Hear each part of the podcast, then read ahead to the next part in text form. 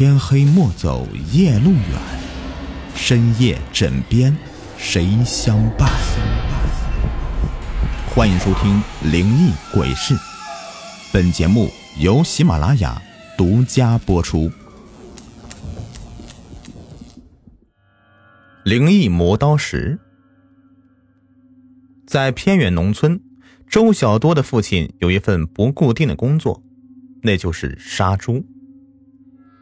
由于父亲杀猪从来都是一刀封喉，杀得干净利落，而且还能接到很好的猪血，因而每年的寒冬腊月来请父亲杀猪的人特别多。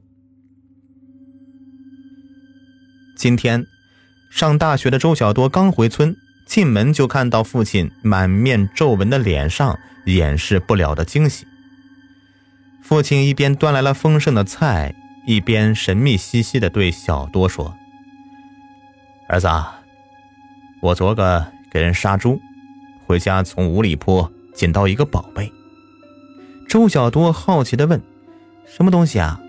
五里坡那么偏，还有一些野物，你一个人跑什么呀？”周小多的母亲早逝，多年和父亲相依为命，父亲靠杀猪勉强供应他上大学。这份恩情，他铭记在心。眼看马上毕业，就可以让父亲享福了，他可不希望父亲有任何问题。周小多的父亲周明海从门后搬出来一块东西，黑乎乎的，长条形的，如同一块砖，但是比砖大一点，并且边缘凹凸不齐。周小多只是看了一眼，没好气的说：“一块破石头而已啊，爸，吃饭吧。”周明海把石头搬在桌上，瞬间一股逼人的阴凉之气窜入人的骨头。周明海宝贝似的拍拍石头说：“这可不是一般的石头啊，能让我磨快刀的石头。”周小多无语。父亲的职业他也不懂，但是他懂一块磨刀石对父亲的意义，等于侠客有了宝剑纵横江湖一样。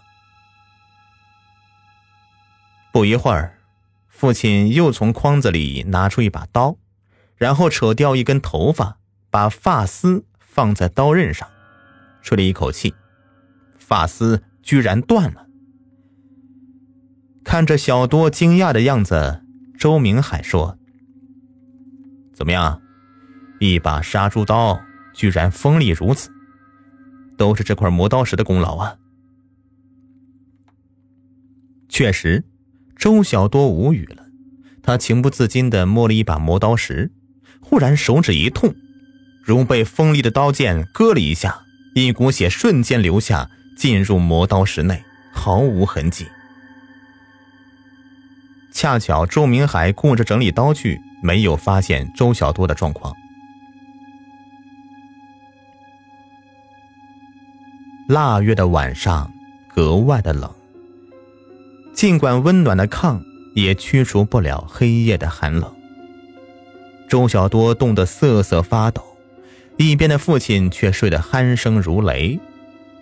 周小多想起身给炕添一把火，刚跳下床就看到门后。一片蓝幽幽的颜色在流动，如雾一般，虚幻而诡异。正好那就是放着磨刀石的地方。周小多的心里有些顾忌，不敢多看，找了一把柴丢进炕里，些许火星子遇到干柴就噼啪作响，开始酝酿着熊熊燃烧的烈火。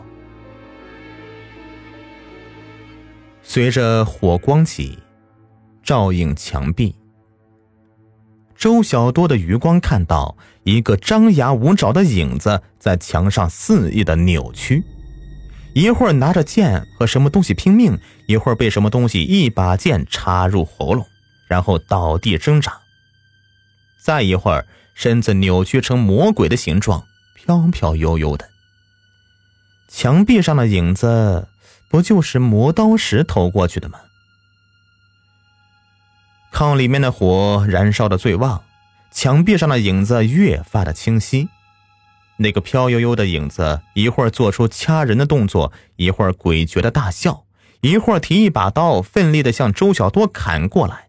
周小多后退一步，躲了好远，心里十分的忌惮。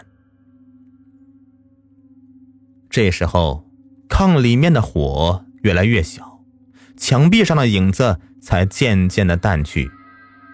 周小多浑身都是冷汗，这磨刀石究竟是个什么东西啊？里面那个影子究竟是谁？如果挥过来那一刀他没有躲过去，会不会受伤呢？门口的后面还是蓝悠悠的一片。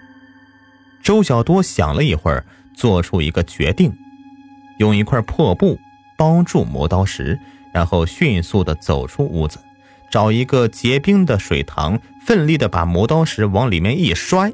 立马健步回到炕上，发现温度一下子升起来好多，不知道是不是刚才烧了火，还是丢了磨刀石的缘故。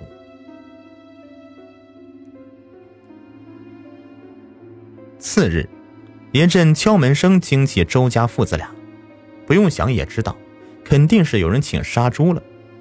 周明海赶紧穿戴整齐，跟敲门人去了。周小多头还在昏沉。得继续接着睡。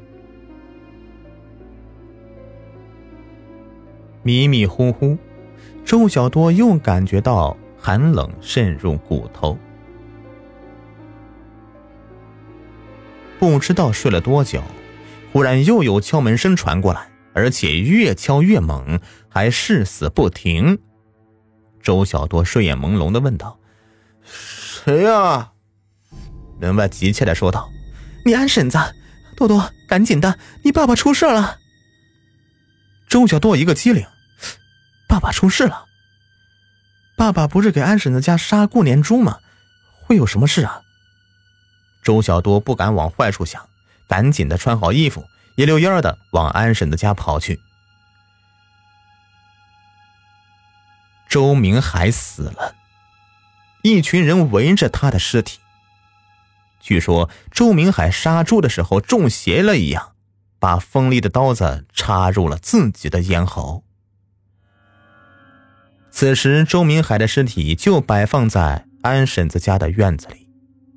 周小多不敢相信眼前的一切，这刀柄还在父亲的喉咙处，刀刃却从父亲的背心透了出来，还在滴血。上集已播完。下集继续。